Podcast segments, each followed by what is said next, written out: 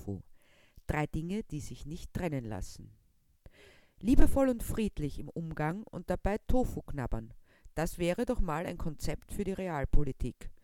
Doch wie sieht diese wirklich aus? Letztens bei der herausfordernden Tätigkeit des Strümpfeanziehens, solch mit Haltern, wurde mir bewusst, wie viel dieses mit der politischen Situation gemein hat. Es ist wahrhaft ein Dilemma. Das ewige Dilemma mit den Strümpfen. So ist der Mensch nun mal. Er schimpft auf seinen Schuh und dabei hat sein Fuß Schuld. Schreibt Samuel Beckett zu Recht in seinem grandiosen Stück Warten auf Godot. Grandios oder zu ewiger Aktualität verdammt, wie man es nimmt. Obiges Zitat wird allerdings trotz allem zu wenig gewürdigt. Dafür werden Schüler, die den Scharfsinn, die Ironie und den Humor noch nicht begreifen können, damit gequält. Jeder kennt es, keiner liest es. Das ist die Schmach der Schulpolitik hierzulande. Ich rede immer von hierzulande, man soll von dem sprechen, was man kennt. Deshalb konnte auch Samuel Beckett, attribuiert und wohl auch konstituiert als Mann, so nahe Bekanntschaft habe ich mit ihm nie geschlossen, die ganze Tragweite eines Fußes und Fußbekleidungsdilemmas nicht erfassen. Ich gehe einmal kurzerhand, ohne zugegebenermaßen empirische Beweise dafür vorliegen zu haben, davon aus, dass er Socken und Schuhe trug, nicht jedoch Strümpfe. Hätte er es getan, so hätte er ein ganz anderes, ja umfassendes politisches Statement darin gefunden, mit all seinen Anhängseln. Am Anbeginn der bestrumpften Beine standen die Strümpfe. Die mit Strumpfbandgürtel wahlweise mit Corsage mit den dafür notwendigen Anhängevorrichtungen ausgestattet. Die gefälligst zu tragen waren. Das war und ist eine ziemlich aufwendige Bekleidungsvariante, was die moderne Frau nicht brauchen kann. Die Strumpfwarenindustrie trug dem Rechnung und erfand die Strümpfe, die keiner Halterung mehr bedurften die sogenannten Halterlosen.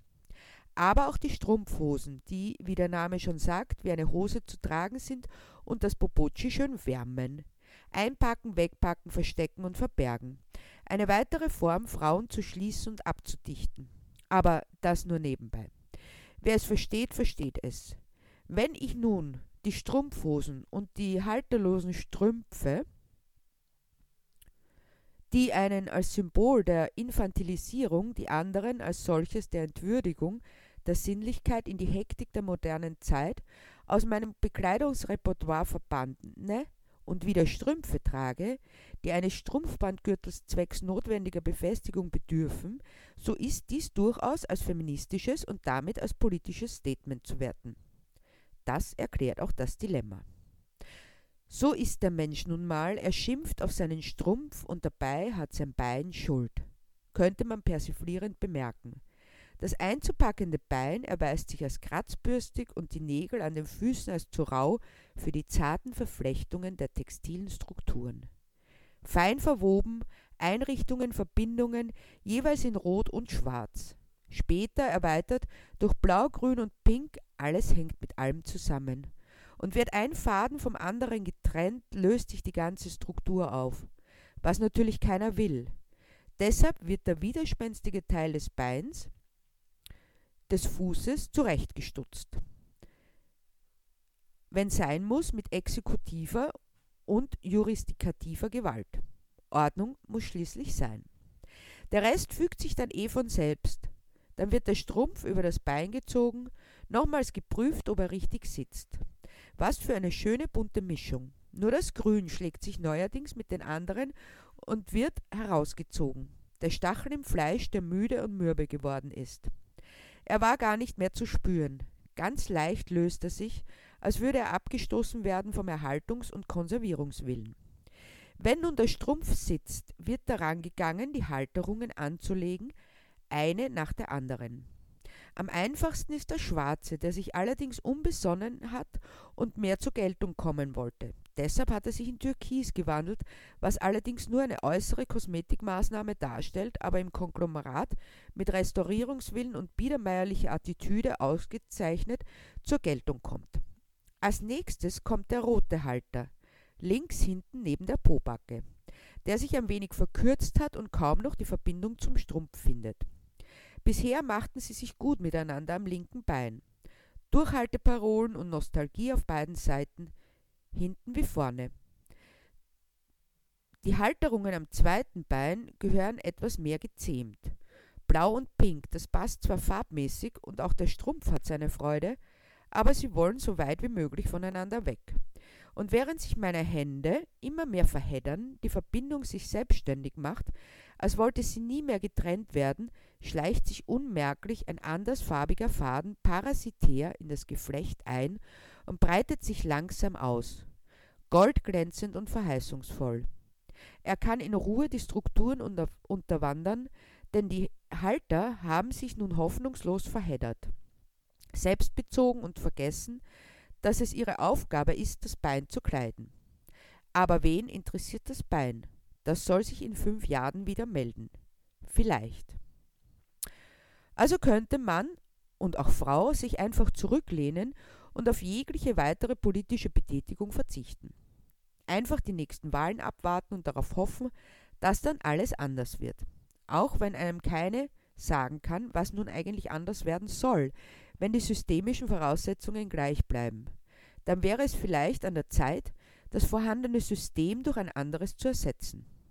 Nach langem Überlegen und viel Tofu-Knappern hatte ich endlich die Antwort gefunden. Ein neues System, das den Namen Phallokratie trägt. Es lebe die Phallokratie. In einer meiner zugegebenermaßen seltenen, aber durchaus vorkommenden, lichtdurchfluteten, chaosabsorbierenden Geistesgegenwarten, die sich vor allem im Rahmen der unumgänglichen, grenzerfahrungslastigen Zweisamkeit mit mir selbst einzustellen pflegen, folgend einer nachgerade zwanglos schlafgesegneten Nacht und einem heiteren Guten Morgen wachgeküsste seitens meiner Hündin, die mich erfreulicherweise der Morgentoilette enthob könnte es fast gar nicht anders sein, das heißt es war beinahe schon naturgegeben, unausweichlich, die Lösung zu finden, und zwar nicht irgendeine, sondern die Lösung aller Lösungen, denn, wie sich tragisch folgerichtig erkennen lässt, ist die einfache Lösung immer die einfache, wobei ich, wo wir uns schon auf dem Weg in die tiefst schwärzesten Abgründe der Ehrlichkeit befinden, einzugestehen gezwungen bin, dass es eher mich fand, die Lösung als ich sie, auch wenn es von eher untergeordneter Bedeutung ist, solange Lösung und Problemstellerin einander finden, welch verwinkelten, verworrenen Wege sie auch immer nehmen müssen. Zu verdanken habe ich diesen Umstand Google, das ja bekanntermaßen nicht das anzeigt, was ich suche, sondern was ich tatsächlich wissen will, meiner eigentlichen Intuition folgend. Gesucht hatte ich nach einer Form der Abwesenheit von Hierarchie und eben solchem Denken, in der das böse, böse, böse Wort Anarchie nicht vorkommt. Als ausgewiesene Anarchistin ist es mir unverständlich, dass die meisten Menschen sich an eine Art von Obrigkeit hängen müssen, damit sie sich wohlfühlen, weil sie meinen, dass die Welt sonst im Chaos untergeht. Was mache ich nur, wenn mir der Papa nicht mehr sagt, was ich zu tun habe? Oder die Mama, was sich gehört? Nein, irgendeine Form der Obrigkeit braucht man, will man sich nicht im Sumpf der Selbstwirksamkeit und Eigenmächtigkeit verlieren. Ich könnte auf die schreckliche, nachgerade absurde, aufmüpfige, ja beinahe strafrechtsrelevante, anmutende Idee kommen, selbst zu denken. Allzu zart beseiteten Personen sei an dieser Stelle aller verheißungsvollen Aufgesänge auf die lichtdurchfluteten kommenden Segnungen eines Zeitalters des aufgeklärten, reflektierten Menschen, des guten Kant zum Trotz gesagt, der Mensch ist nach wie vor der Obrigkeit bedürftig.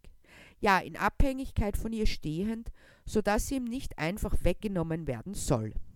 Und dennoch gibt es eine Form der Anarchie, die die Herrschaft belässt, wie mir Google, also die einfache Lösung quasi, auf dem Silbertablett servierte. Obwohl es eine Weile dauerte, bis mir die Schuppen von den Augen fielen, die ich dann natürlich sofort dem Fisch zukommen lassen musste, bevor ich mich daran machen konnte, die Lösung zu durchdenken. Die Lösung ist so einfach und bestechend und unausweichlich, dass ich mich doch wunderte, dass sie noch niemand vor mir gefunden hatte. Sie heißt Phallokratie. Ein Wort, das nicht unbedingt unserem Alltagswortschatz entspringt und deshalb einer Erklärung bedarf. Phallokratie, so kann nachgelesen werden, ist ein Synonym für Patriarchat also die Herrschaft der Väter. wobei unter Vater so etwas wie eine zwar autoritär herrschende Figur verstanden werden darf, jedoch diese Autorität durch die Milde und Güte, den Gerechtigkeitssinn eines guten Vaters erweitert wird. Gott ist ein Paradebeispiel für diese Art des Patriarchats, zumindest in den landläufigen Vorstellungen. Allein darin sieht man die ewige Sehnsucht des Menschen nach dem Übervater. So behalten wir unsere abhängige kindliche Situation bei und umgeben sie mit dem Nimbus des Heiligen, des Sakrosankten und Unantastbaren. Demgegenüber meint zwar Phallokratie auch Herrschaft, aber an die Stelle des Vaters tritt der Penis. Und zwar nicht in irgendeiner beliebigen Form, sondern als erigierter. Nehme ich dieses Bild wörtlich, so komme ich unausweichlich zu dem Schluss, dass die Herrschaft der erigierten Penisse die Herrschaft der Zukunft sein muss. Diese Herrschaft bedeutet die Eingrenzung auf einen engen Raum. Nun ist bekannt, dass dieser Zustand beim Mann eine Unterversorgung des Gehirns mit Blut bedeutet. Er kann demnach nicht unbedingt klar denken. Würden sich nun auch noch die Frauen bereit finden, diesen Männern über ihre Hürde respektive Latte hinwegzuhelfen, und in der restlichen Zeit gäbe es die Herrschaft nicht, hätten wir ein Beruhigungsplacebo für alle, die nach wie vor nach dem Papi bzw. der Mami schreien, und ansonsten herrschte die Anarchie der Liebe, in der alles gut ist, was der Liebe und damit dem Leben dient und alles verwerflich, was diesem widerspricht. Deshalb plädiere ich für die Einführung der Phallokratie und des Gesetzes der Liebe und des Lebens, so dass uns endlich bewusst wird, alles, was wir tun und unterlassen, hat Auswirkungen auf alles andere weil wir nicht anders können, als in Beziehung zu stehen, schon allein, da wir alle am Leben partizipieren, an dem einen Leben. Aber um solch einen Systemwechsel zu erreichen, braucht es zumindest eine Revolution. Auch darüber dachte ich nach. Revolutionen gab es schon viele. Doch kaum eine hat letztendlich eine wirkliche Veränderung gebracht, schon gar nicht, wenn sie friedlich ablaufen sollte. Und damit merkte ich, eines braucht es unbedingt, um eine Revolution erfolgreich zu machen, nämlich Paradeiser. Revolutionen gehen nämlich nur mit Paradeisern. Wofür brauchst du so viele Tomaten, fragst du mich, als du mich wieder einmal dabei ertappst, wie ich die wuchernden Pflanzen liebevoll versorge. Erstens sagt man in Österreich nicht Tomaten, sondern Paradeiser, beginne ich zu erklären, um sofort wieder unterbrochen zu werden. Ja, ist schon gut, das wird doch keinen Unterschied machen, schnappst du zurück. Das macht einen Unterschied, und zwar einen enormen, denn, und das wäre mein zweitens gewesen, Revolution geht nur mit Paradeiser. Ohne geht gar nichts, erwidere ich, als wäre es das Selbstverständlichste auf der Welt. Was hat das jetzt damit zu tun? Zeigst du dich unverständig, weil du es offenbar nicht schaffst, die Verbindung herzustellen. Und ich dir wieder mal alles erklären muss. Außerdem hat noch keine Revolution mit Tomaten, pardon, Paradeisern stattgefunden. Erstens hat es schon eine gegeben und zweitens sind deshalb alle schiefgegangen, zeige ich mich überzeugt. Äh, welche Revolution soll das gewesen sein, fragst du, sichtlich erstaunt. Du erinnerst dich doch sicher an die Geschichte von Adam und Eva. Eröffne ich meine Erzählung.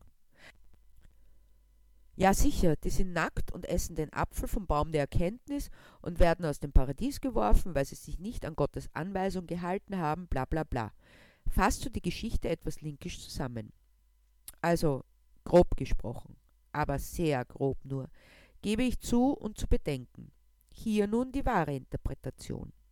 Adam und Eva waren also im Paradies. Sie hatten alles, was sie brauchten, ernährten sich von den Früchten und waren glücklich ohne sich über irgendetwas Gedanken machen zu müssen, denn es war für alles gesorgt. Nun ist aber der Mensch ein denkendes Wesen, das sich kreativ und sonst wie entfalten will. Das war aber nicht notwendig. Mit einem Wort, dem Menschen fehlte es an Herausforderungen, und das führte dazu, dass sie unzufrieden waren. Denn eigentlich wurden sie im Zustand von kleinen Kindern gehalten. Deshalb war es keineswegs so, dass die Schlange Eva überredete und Eva Adam, sondern die beiden wollten Erkenntnisse haben, etwas lernen über die Welt, in der sie lebten, und das ging nur, wenn sie Grenzen überschritten. Blöd nur, dass es nur die eine gab, die Gott höchstpersönlich gesetzt hatte. Also beschlossen sie gemeinsam, diese Schranke einzureißen, auch um zu sehen, wie ernst es Gott damit war. Sie wollten schlicht wissen, was passiert. Das war die Revolution, der Aufstand, die Revolte gegen die Autorität. Die Antwort war, dass sie aus dem Paradies geworfen wurden und von nun an für ihren Lebensunterhalt selbst zu sorgen hatten. Mehr Plage, aber auch Selbstwirksamkeit. Das war das Ziel gewesen, dass dann Adam und Eva alles von sich geschoben haben, nun ja, das ist eben seine Feigheit gewesen. Aber diese Revolution war letztendlich erfolgreich. Und das ganz ohne Paradeiser, versuchst du aufzutrumpfen? Eben nicht. Die steht ja im Mittelpunkt der ganzen Geschichte. Als Auslöser und Stein des Anstoßes erwidere ich, deshalb ist es auch so wichtig, Paradeiser zu sagen und nicht Tomate. Jedenfalls ist in der deutschen Übersetzung die Rede von, dass der Baum der Erkenntnis ein Apfelbaum war. In Wahrheit aber war es eine Paradeispflanze. Das ist deshalb passiert, weil das Wort Paradeiser vom Paradiesapfel kommt, also den Apfel im Paradies, und so lecker, wie sie schmecken, fühlt man sich auch ein bisschen wie im Paradies.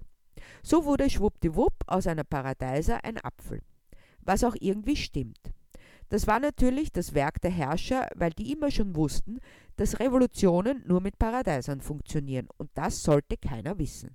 Sehr gefinkelt gemacht. Und deshalb baust du so viele Paradeiser an, fragst du irritiert? Willst du die Welt wirklich in Chaos und Gewalt stürzen? Wieso sollte ich die Welt in Chaos und Gewalt stürzen, gebe ich zurück. Chaos vielleicht, aber dort, wo alles geordnet ist, da kann nichts Neues entstehen. Aber Gewalt? Das geschieht nur, wenn die, die alte Ordnung beibehalten wollen, damit anfangen. Würden sie einfach sagen, okay, die Mehrheit ist für die Veränderung, macht mal, dann würde alles friedlich ablaufen. Und du meinst, das funktioniert so einfach? Zeigst du dich aufreizend skeptisch. Sicher funktioniert das, erwidere ich erfreut, denn sie wissen, dass sie sonst keine Paradeiser bekommen. Und damit wende ich mich wieder der Pflege meiner Revolutionsfrüchte zu.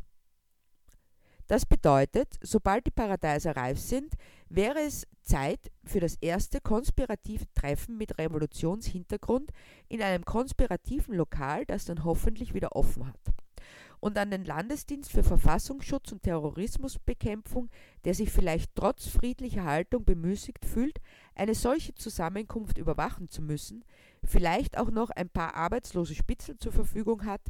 Ich werde Ort und Datum dieses streng geheimen Treffens ordnungsgemäß kundtun. Bis dahin lasst euch den Tofu schmecken, aber nicht ohne Love and Peace. Und hört beim nächsten Mal wieder rein. Ich freue mich auf euch.